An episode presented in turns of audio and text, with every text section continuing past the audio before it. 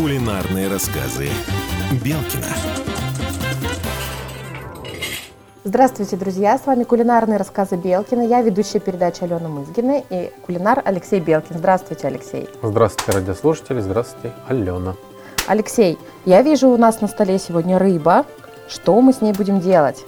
Как всегда, мы готовим казачье блюдо, называется рыбный просол. То есть данное блюдо это не горячее, не холодное, это блюдо прикусочное. То есть что такое прикусочное блюдо? Соленый карп, соленый лещ, окунь, щука или другая рыба, которая водится в наших реках и озерах, подавалась к столу как прикусочная. То есть горячей картошки, к другому горячему гарниру можно отварить крупу, пшеницу, овес, то есть сделать из него кашу и подавать просоленную рыбу. Карп, щука, окунь, лещ, сазан. Очень много мелочи, как мы говорим, да, вот мы привыкли называть сырок, пелить, тоже сик. И мы будем готовить непосредственно карпа по-казачьи. Алексей, а получается по этому рецепту можно просаливать любую рыбу? Да, любую рыбу, но рыба пожирнее, она находится подольше в тузлуке.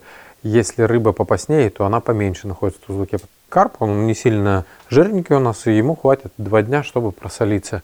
Получается, этот рецепт вы тоже возродили, да? Да, это возрожденный рецепт. Вообще равных нет по приготовлению рыбы, как у донских казаков. Вообще донское казачество, оно само по себе идет на первом месте по приготовлению рыбы, потому что для донских казаков это был второй хлеб, так как э, очень крупные реки, такие как Дон и все казачества были прям расположены на берегу этих рек, таких крупных, и поэтому они называли вторым хлебом.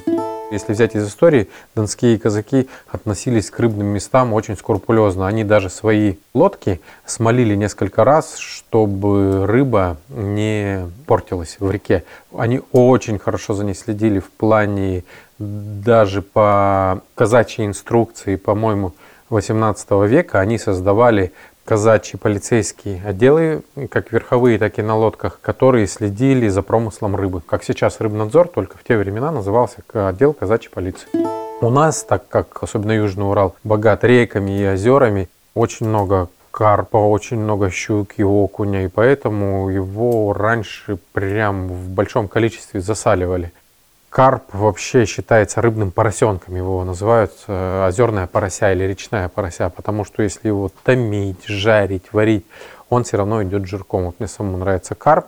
Если его правильно приготовить, он ничем не уступит лососевым рыбам.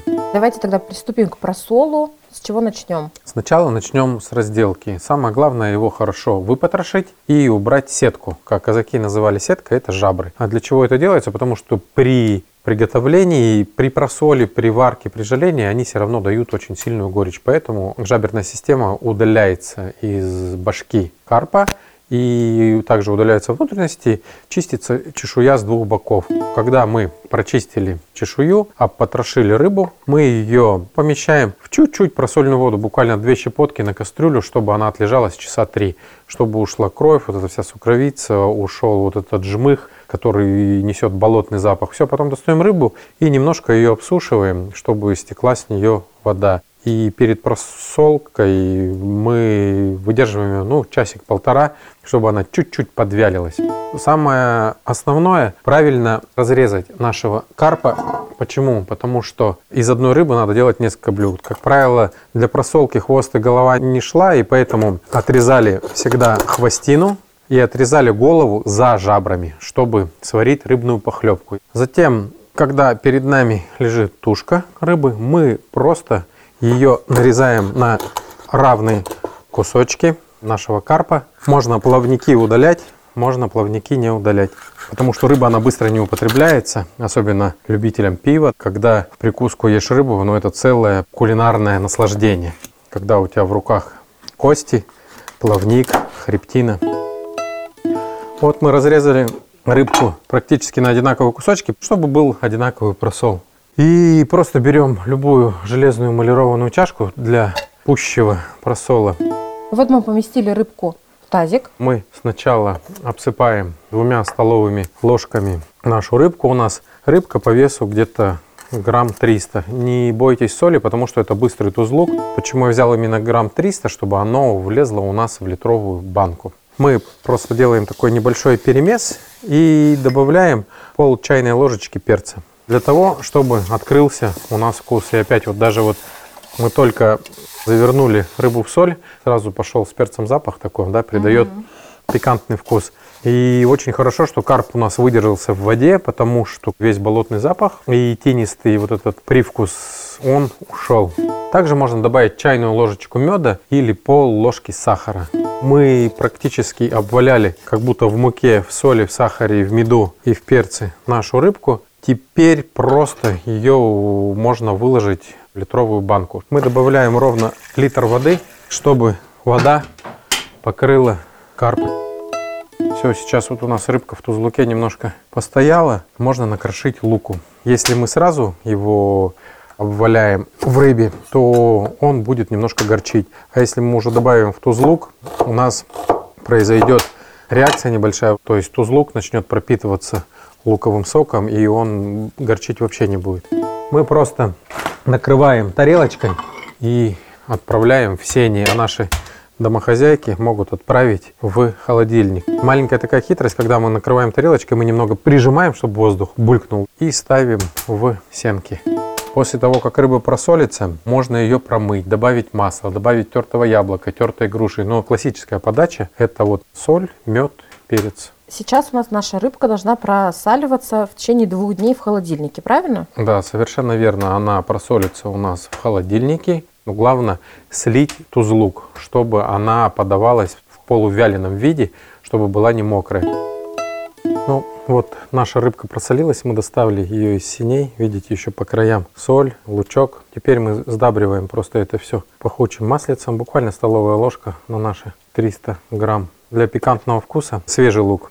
Делаем полукольцами, крошим его в рыбку, мелим, рыба пропитывается, и у нас получается такая двухтональность.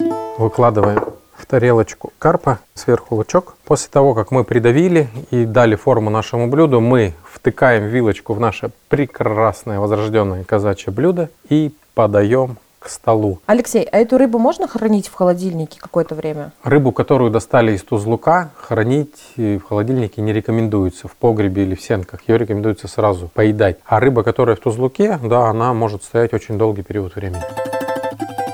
Давайте тогда сейчас расскажем короткий рецепт. Чистого мяса нам нужно где-то грамм 300-350 рыбы. Почищенной без головы и хвоста мы берем только тельце. Разрезаем его на ровные кусочки толщиной с полтора пальца и приготовим тузлук. Это жидкий раствор соли с добавлением специй. На 300 грамм рыбы, вот на это тельце на разрезанное, мы добавляем грамм 150-180 соли, обваливаем ее, добавляем чайную ложку меда или чайную ложку сахара. Также обваливаем 2 щепотки тертого молотого перца, тщательно обваливаем, нарезаем пол луковицы или луковицу мелкими полукольцами или просто кубиками. Сильно-сильно вдавливаем прям рыбу, перемешиваем как тесто и заливаем все это литром воды. Либо колодезной, либо из речки, только чистой. После того, как мы подлили в наш маринад рассола, у нас получился быстрый естественный тузлук, то есть соляной раствор. Мы накрываем тарелочкой, тщательно карпа нашего придавливаем, выходят пузырьки с воздухом и ставим в холодильник на 2 дня. Потом готовое блюдо мы можем вытащить, слить воду, полностью помещить в дуршлаг, чтобы слилась вода, либо промыть ее, в зависимости по вкусу. Кто-то посолонее любит, кто-то попоснее. Натереть свежим луком, сделать полукольца, также обвалять в луки, сформировать в чашке такой колпачок из рыбы, пару вилочек, подать уже к картошке, к супам, к каше, просто в прикуску к хлебу. И обязательно полить сверху все это пахучим маслом. Всем желаю приятного аппетита. И я думаю, вы будете с радостью готовить по нашим возрожденным казачьим рецептам. А в следующей передаче мы будем готовить тоже какое-то интересное казачье блюдо. В следующей передаче мы приготовим казачье блюдо старотипное, которое пришло к нам из Кемерово, с села Березово, которая находится на реке Иня. Мы будем готовить по кемеровским старинным казачьим рецептам цыплячью томленку. Это аналог тушенки. Всю рецептуру и все изыска мы расскажем в следующей передаче. Программа «Кулинарные рассказы Белкина» подготовлена при поддержке Президентского фонда культурных инициатив. Кулинарные рассказы Белкина.